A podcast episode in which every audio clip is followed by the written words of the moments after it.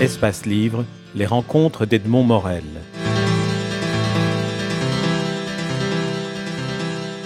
Rencontre avec Spies, troisième et dernière partie.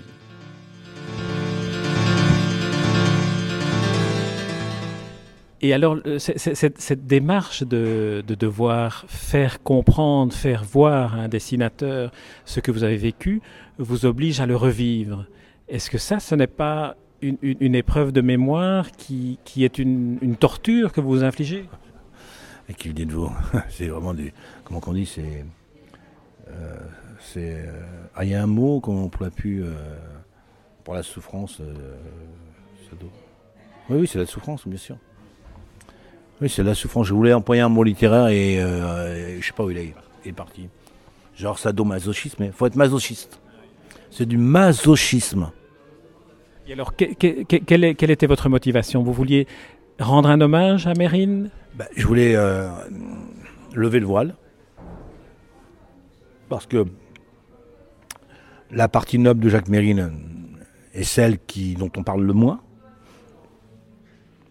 Donc je voulais effectivement euh,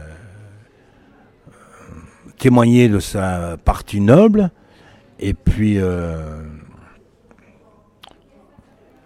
l'orabilité, quoi. Enfin montrer tous les côtés sympas de Mérine, quoi, le côté puis surtout combatif. Il n'y a pas d'exemple d'une telle combativité aujourd'hui dans ce pays. Alors, der- dernière question, vous, vous dédiez votre livre à Taleb Hadjadj, dont vous avez déjà évoqué le nom, et qui apparaît à un moment donné dans, dans le, dans le récit de la bande dessinée. Racontez-nous qui il est et en quoi est-ce que son destin est quelque chose qui est, qui est si, dur à supporter. Je vais faire court. S'il n'y a pas Taleb Hadjad, il n'y a pas les vaillants.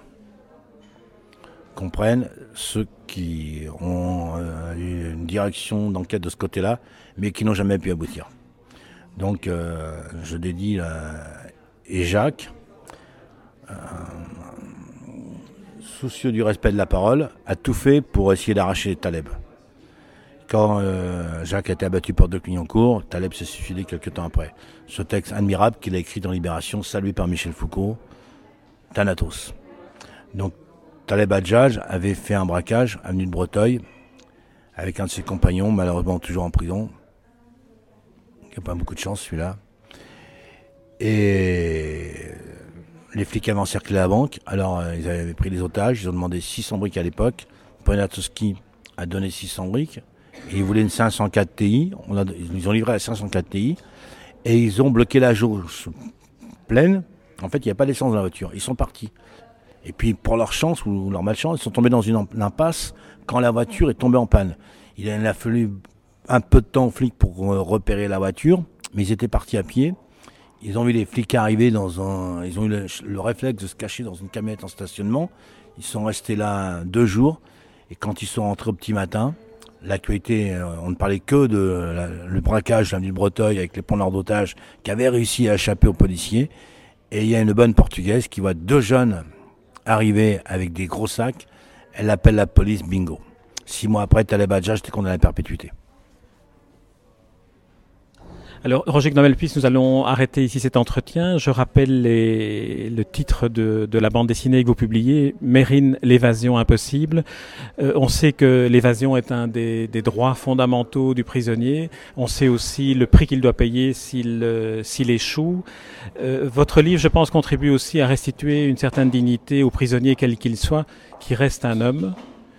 Et, et peut-être aussi une leçon de, de, de respect pour la situation d'un prisonnier et en plus beaucoup d'émotions en sachant que certains d'entre eux sont en plus innocents du crime dont on les a condamnés. Merci Roger Knobel-Peace. Vous avez le mot de la fin. Vous, vous, vous avez- vous volé ce que j'aurais pu dire. Merci.